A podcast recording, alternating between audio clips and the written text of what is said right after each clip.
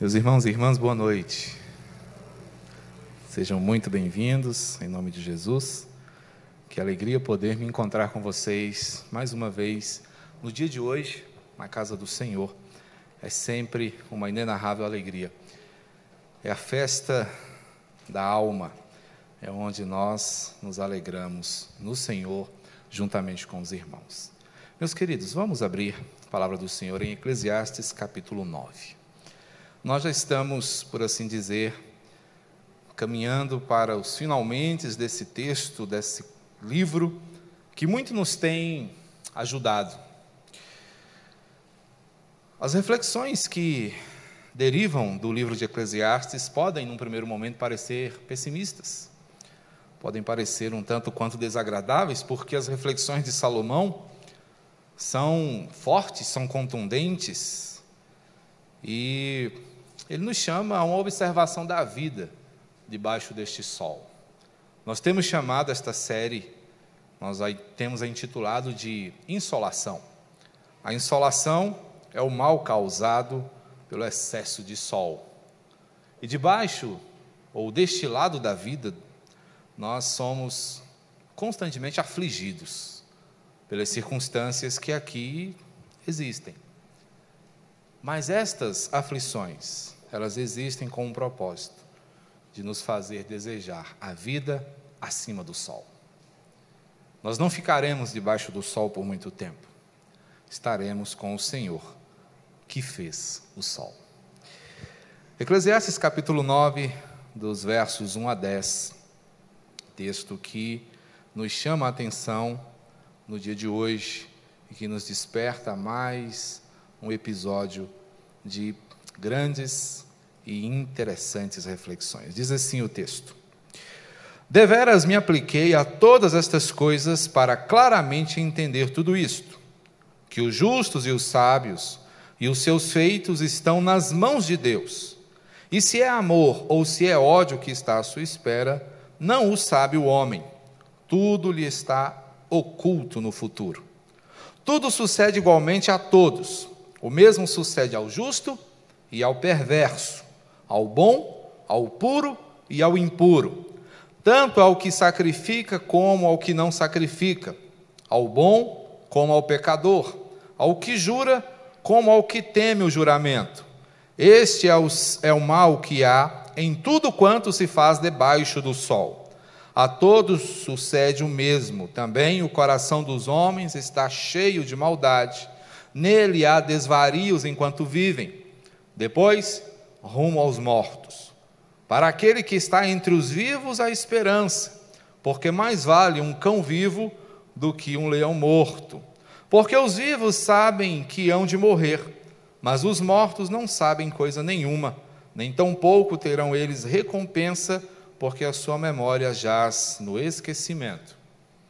Amor, ódio, inveja para eles já pereceram. Para sempre não têm eles parte em coisa alguma do que se faz debaixo do sol. Vai, pois, come com alegria o teu pão e bebe gostosamente o teu vinho, pois Deus já de antemão se agrada das tuas obras. Em todo tempo sejam alvas as tuas vestes, e jamais falte óleo sobre a tua cabeça.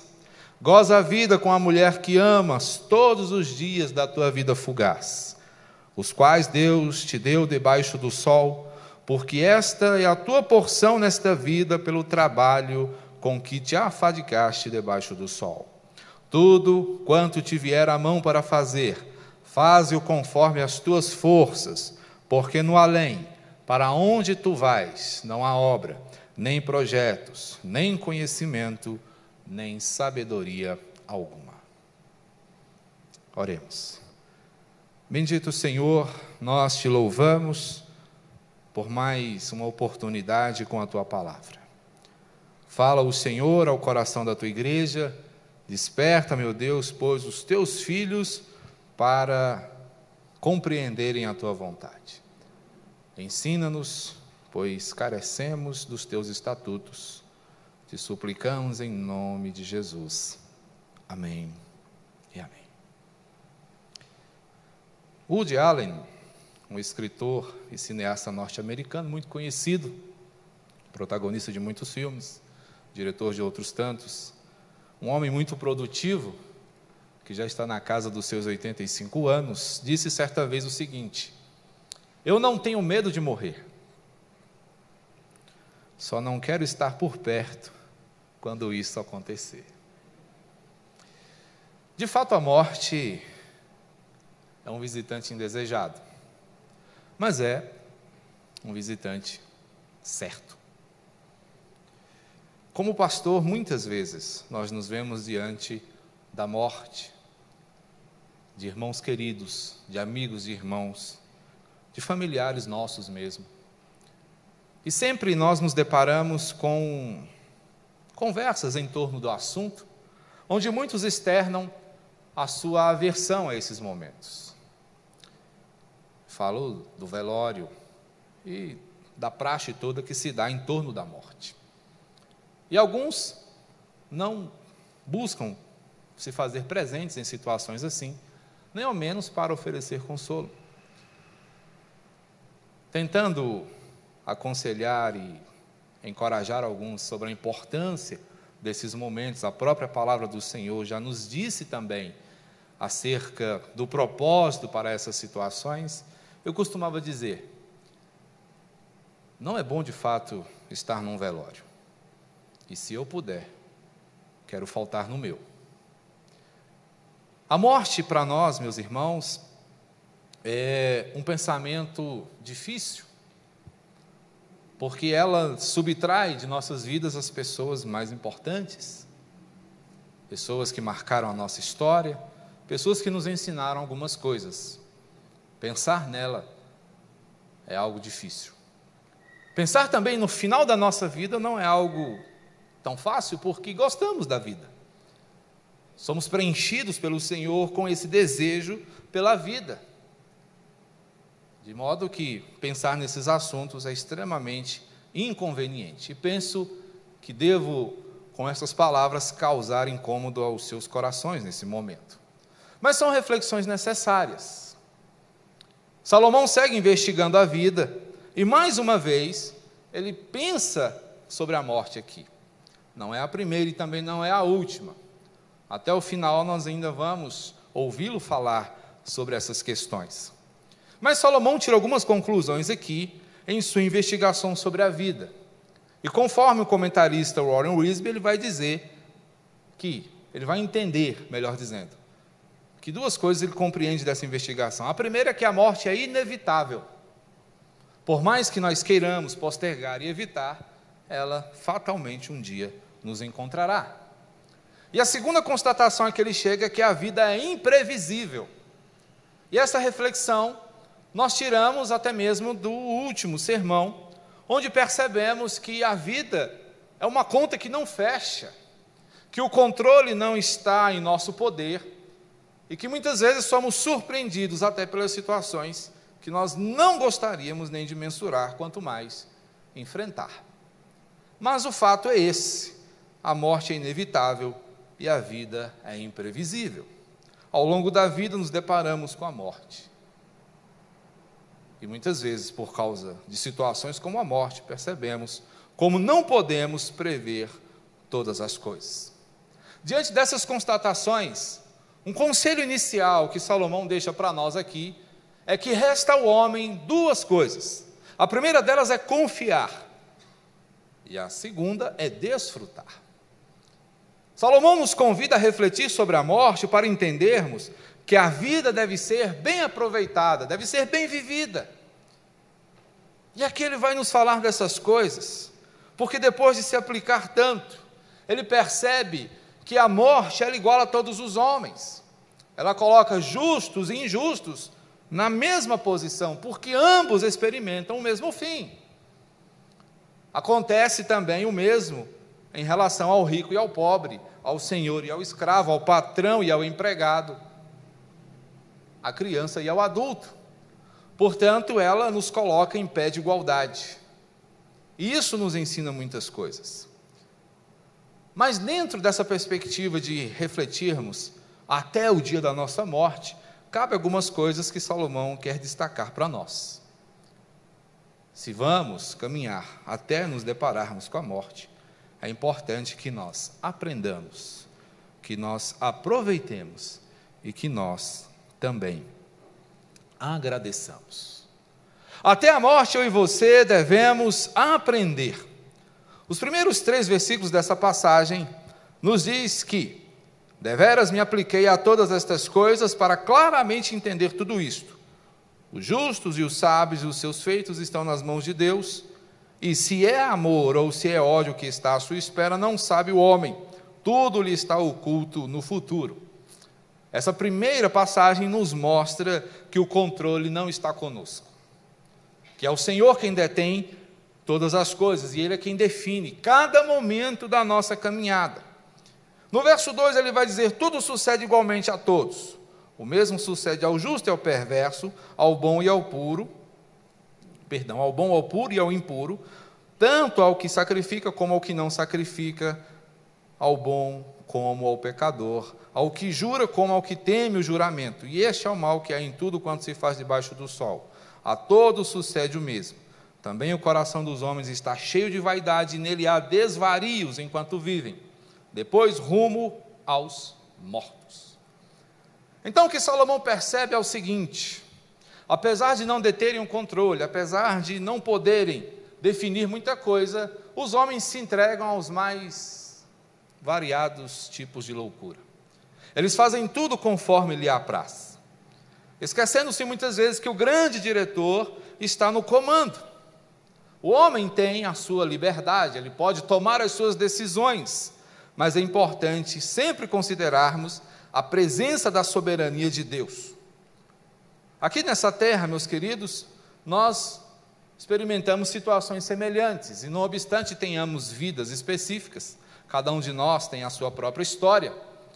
Na eternidade, nós somos diferentes, ao passo que aqui estamos todos sujeitos às mesmas intempéries.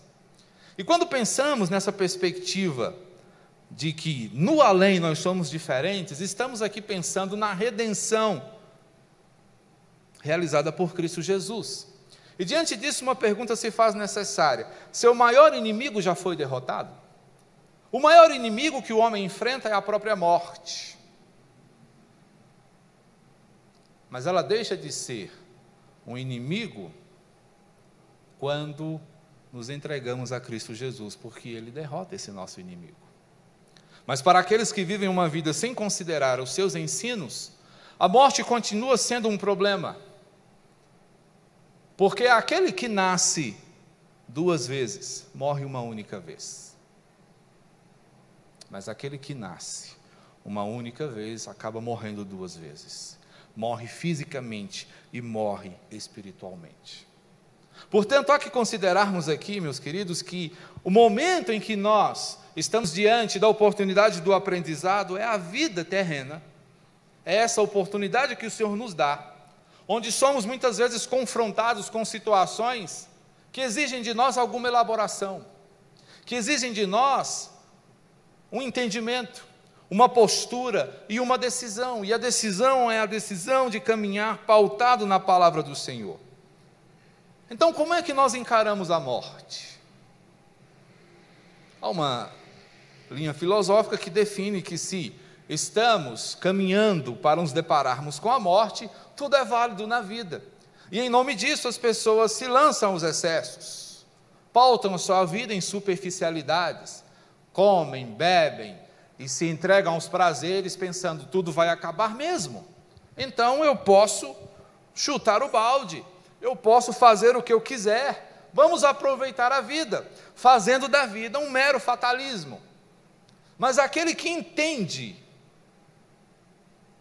que a morte não é o fim último, sabe que a vida deve ser aproveitada mas não com base nos excessos, mas sim com base na constatação de que a vida, por mais difícil que seja, é um presente de Deus e que deve ser muito bem vivida.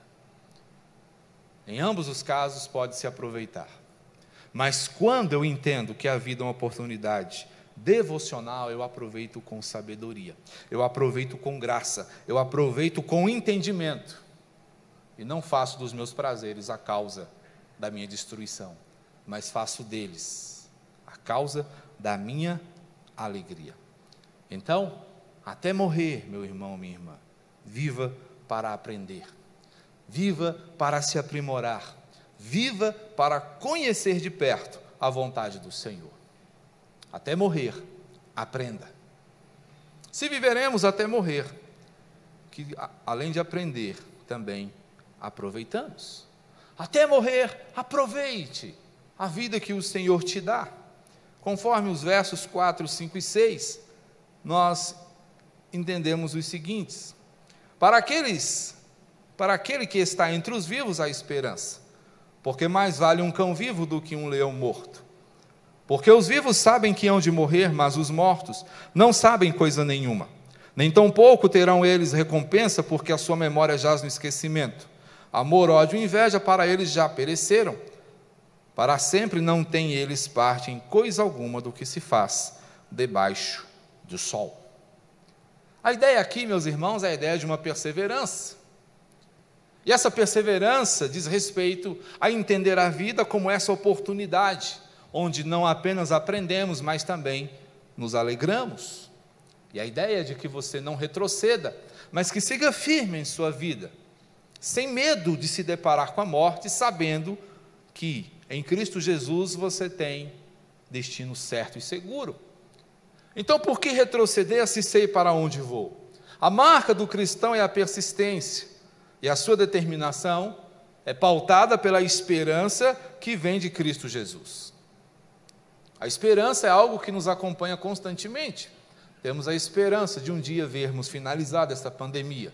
Temos a esperança de encontrar queridos que estão distantes. Temos a esperança de ver resolvidos os problemas que nos afligem. O jornalista Norman Cousins, diante de uma grave enfermidade, obtendo a cura, disse certa vez: o ingrediente escondido em toda receita médica é a esperança. Não obstante seja necessário o empenho médico, a eficácia da ciência, um ingrediente importante na recuperação e a esperança do enfermo em sair daquela situação. Todo aquele que se encontra adoecido, pede ao Senhor que lhe devolva a normalidade da vida. Porque somos, meus irmãos, chamados para viver e viver com bom senso. Se a morte é certa, nós precisamos entender que enquanto ela não chega, a vida segue. E se a vida segue, nós precisamos nos lembrar que estamos diante de grandes oportunidades oportunidades de serviço, oportunidades de convivência, oportunidades onde nós podemos reconhecer a graciosidade das coisas. Irmãos, é importante a gente pensar que Deus poderia ter criado as coisas de forma monocromática, mas Deus não é assim. Você já parou para observar? O mundo é permeado de cores.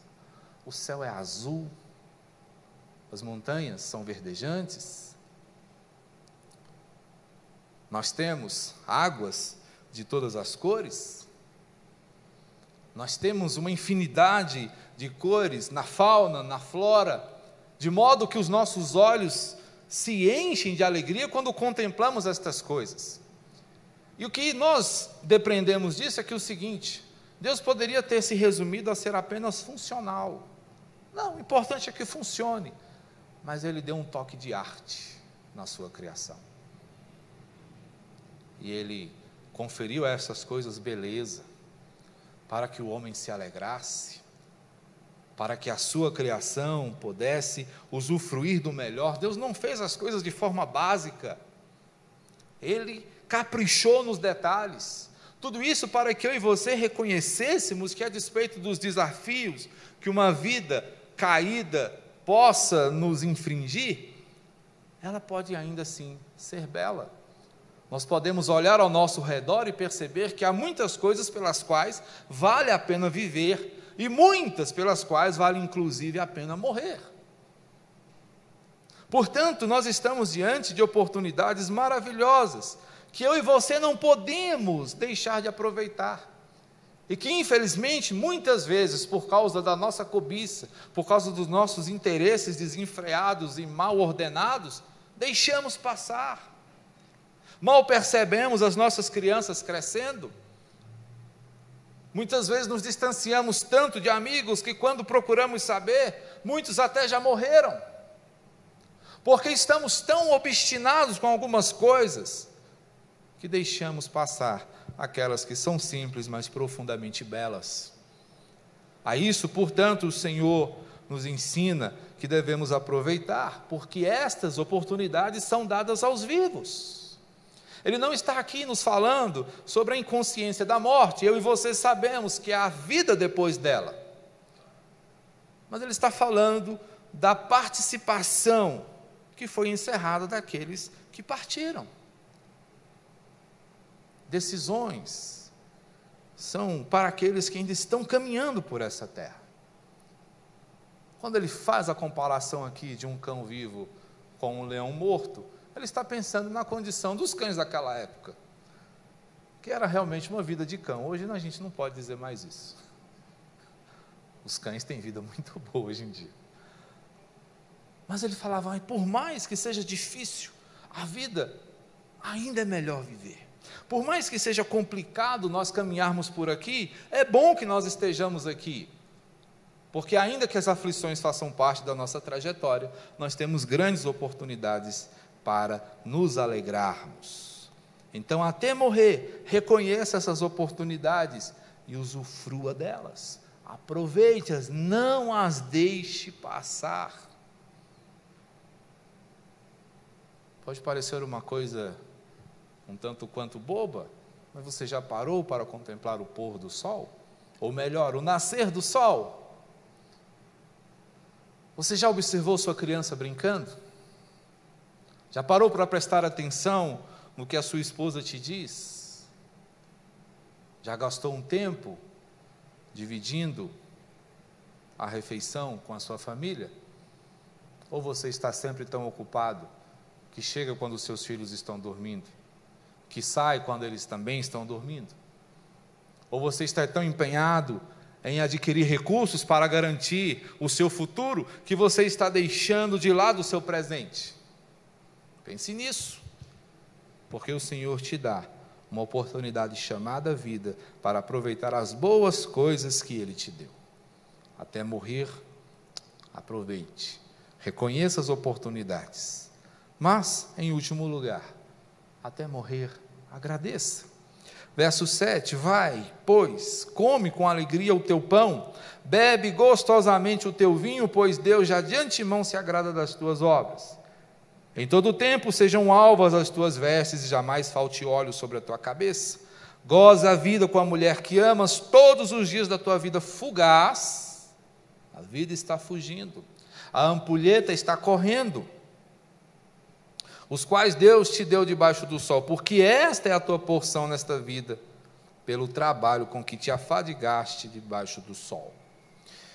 Tudo quanto te vier a mão para fazer, faze conforme as tuas forças, porque no além, para onde tu vais, não há obra, nem projetos, nem conhecimento, nem sabedoria alguma.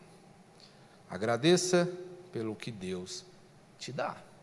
E aqui Salomão está colocando pelo menos quatro categorias de coisas pelas quais nós devemos agradecer. Verso 7, ele fala da alegria. Ele fala da celebração. Ele coloca para nós aqui, meus irmãos, um conselho interessante: alegre-se, abandone a futilidade. E a futilidade que ele coloca aqui são as coisas importantes que muitas vezes nós abraçamos, as quais fazemos como se fosse a nossa tábua de salvação. Mas que ele diz: olha, cuidado para que isso não roube o melhor dos teus dias. Então abandone a futilidade, saia dos embalos para uma vida simples. Aqui ele faz uma comparação da vida daquele que não tem orientação da parte do Senhor, que não é conduzido pela sabedoria, que muitas vezes se lançam na vida exagerando nos prazeres, nas bebidas, se entregando de qualquer forma às dissoluções, pensando, já que eu vou morrer, vou viver. Ao passo que não está vivendo, mas está morrendo pouco a pouco. Mas o convite de Salomão é a que você e eu celebremos. Celebrar o quê? A convivência. Celebre a dispensa cheia. Celebre a oportunidade do trabalho. Celebre uma mesa para compartilhar com quem você ama. Vai, pois, come com alegria o teu pão e bebe gostosamente o teu vinho. É interessante, irmãos, que a gente observa que muitas vezes, para a compreensão religiosa, uma vida agradável a Deus é uma vida sem graça. Ah, para ser santo, eu não posso ser. E a gente cresce com essa ideia, ao passo que quando a gente se alegra, a gente se sente culpado. Mais uma vez, a gente destaca aqui o fato de que não é mergulhar na dissolução. Liberdade cristã não é para você encher a cara, não é para você se lançar na promiscuidade, não é para você abusar, mas é para você entender que alegria não é pecado. Deus é alegre. A gente olha para a perspectiva de João Batista, um homem austero, se vestia de modo simples, comia de forma mais simples ainda, e as pessoas olhavam, que cara esquisito. Aí vem Jesus. Jesus visita pessoas, participa de festas, vai a casamentos, está sempre comendo e se alegrando com seus discípulos, e as pessoas falam: olha o glutão, olha o beberrão. Então qual é o parâmetro? Não é a opinião das pessoas. O parâmetro é a convicção que você tem do que é a sua liberdade em Cristo Jesus. E a liberdade em Cristo Jesus nos propõe equilíbrio, o bom uso de todas as coisas. Lutero afirmava isso, que um homem depois de um dia de trabalho deveria ir para a sua casa, encontrar a sua família, comer com eles, se alegrar com os seus, fazer amor com a sua esposa e agradecer a Deus. E é de fato isso que tem que ser feito viver a vida. Mas a gente joga a vida fora preocupado com tanta coisa que você nem pode controlar. Portanto, abandone a futilidade e celebre a sua vida. Curta a alegria, festeje com aqueles que você ama. Claro que com toda pureza, sejam alvas as tuas vestes, jamais falte óleo sobre a tua cabeça. Então a ideia aqui é de você não abusar, de você não perder a essência de que tudo que você faz é para a glória de Deus. Mas você deve agradecer se você tem alguém para amar. Verso 9: Goza a vida com a mulher que amas todos os dias da tua vida fugaz. Então não perca a oportunidade de dizer quanto você é grato a Deus pela sua família, pela sua esposa, pelo seu marido, pelos seus filhos pelos seus amigos. Infelizmente, nós achamos um ponto de fraqueza reconhecer que pessoas são importantes para nós. É como se disséssemos: se ele souber que eu amo, se ela souber que eu a amo, ela vai abusar de mim, ela vai se aproveitar de mim. Que seja o pecado do outro, mas não o seu. Jesus não perdeu nenhuma oportunidade de dizer que amava. Jesus não perdeu nenhuma oportunidade de dizer o quanto era importante celebrar a amizade. Portanto, não entre nessa onda de desmerecer o casamento, mas reconheça a dádiva da vida e do amor conjugal. E seja também produtivo. Tudo quanto te vier à mão para fazer, faz-o conforme as tuas forças. Faça o melhor que você puder parafraseando Cortella, faça o melhor que você puder, com o melhor que você tem, enquanto você não reúne condições melhores para fazer melhor ainda. Muitas vezes o que ocorre é porque achamos, ah, não dá para fazer bem, então não vou fazer nada. Faça o que você puder com o que você tem. Essa é a ideia que Salomão tem aqui. Seja produtivo com os recursos que estão à sua mão porque o tempo que você tem está correndo. Então, enquanto você pode, nós cometemos um grave erro, porque a gente fica esperando o melhor momento para fazer as coisas, só que você não sabe quanto tempo você tem. Você não sabe quanto tempo você ainda vai permanecer por aqui. E pode ser que o melhor tempo que você espera não chegue. E você não faz. E você não realiza. E você não ama. E você não produz. Portanto, agradeça. Se a nossa vida encontra um ponto final aqui nessa terra, você deve aproveitar esse tempo para fazer algumas coisas. E dentre elas, conforme a visão do Senhor por meio de Salomão, é que você deve dedicar esse tempo para aprender. Você deve dedicar esse tempo para aproveitar, mas também não pode desperdiçar essa oportunidade para agradecer. Reconheça que o Senhor deu tudo o que você precisa para uma vida boa, entendendo que é nesta vida que você se prepara para a vida por vir.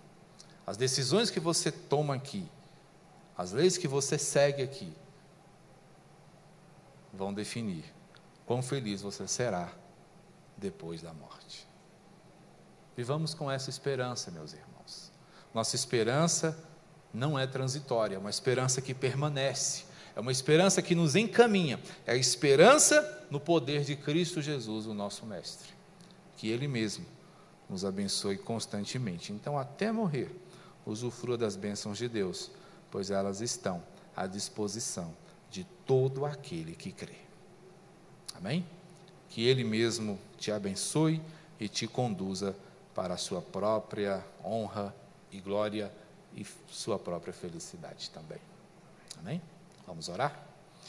Bendito Senhor e Salvador, nós te agradecemos e louvamos teu nome. E reconhecemos, ó Pai, que o Senhor nos oportuniza com a vida. E é nesta vida, Senhor, que nós te conhecemos, te amamos e ofertamos ao Senhor nosso aprendizado, nosso usufruto e também a nossa gratidão. Que saibamos reconhecer, meu Deus, o privilégio que é viver. E viver a vida que Cristo morreu para nos conceder. Seja sempre o Senhor, a fonte da vida para os nossos corações. E que por meio da tua palavra te conheçamos cada vez mais e melhor, para que esta vida que vivemos na tua presença seja adornada pela fé, seja adornada pelo temor e pela certeza de que o Senhor está sempre conosco. Obrigado, Senhor Jesus, por esta noite, por este culto, por esses irmãos e irmãs. Que o Senhor, meu Deus, encaminhe agora cada um deles de volta aos seus lares em paz e segurança. Que o teu amor poderoso seja com estas famílias e as abençoe cotidianamente. Obrigado, Senhor, por tua fidelidade. Nós o reconhecemos em nome de Jesus. Amém. Recebam a bênção, irmãos. Que a graça de nosso Senhor e Salvador Jesus Cristo e o amor de Deus, o nosso Pai, bem como o consolo do Espírito Santo, seja com todo o povo do Senhor, capacitando-o para uma vida agradável ao Senhor. E que, mesmo diante da morte,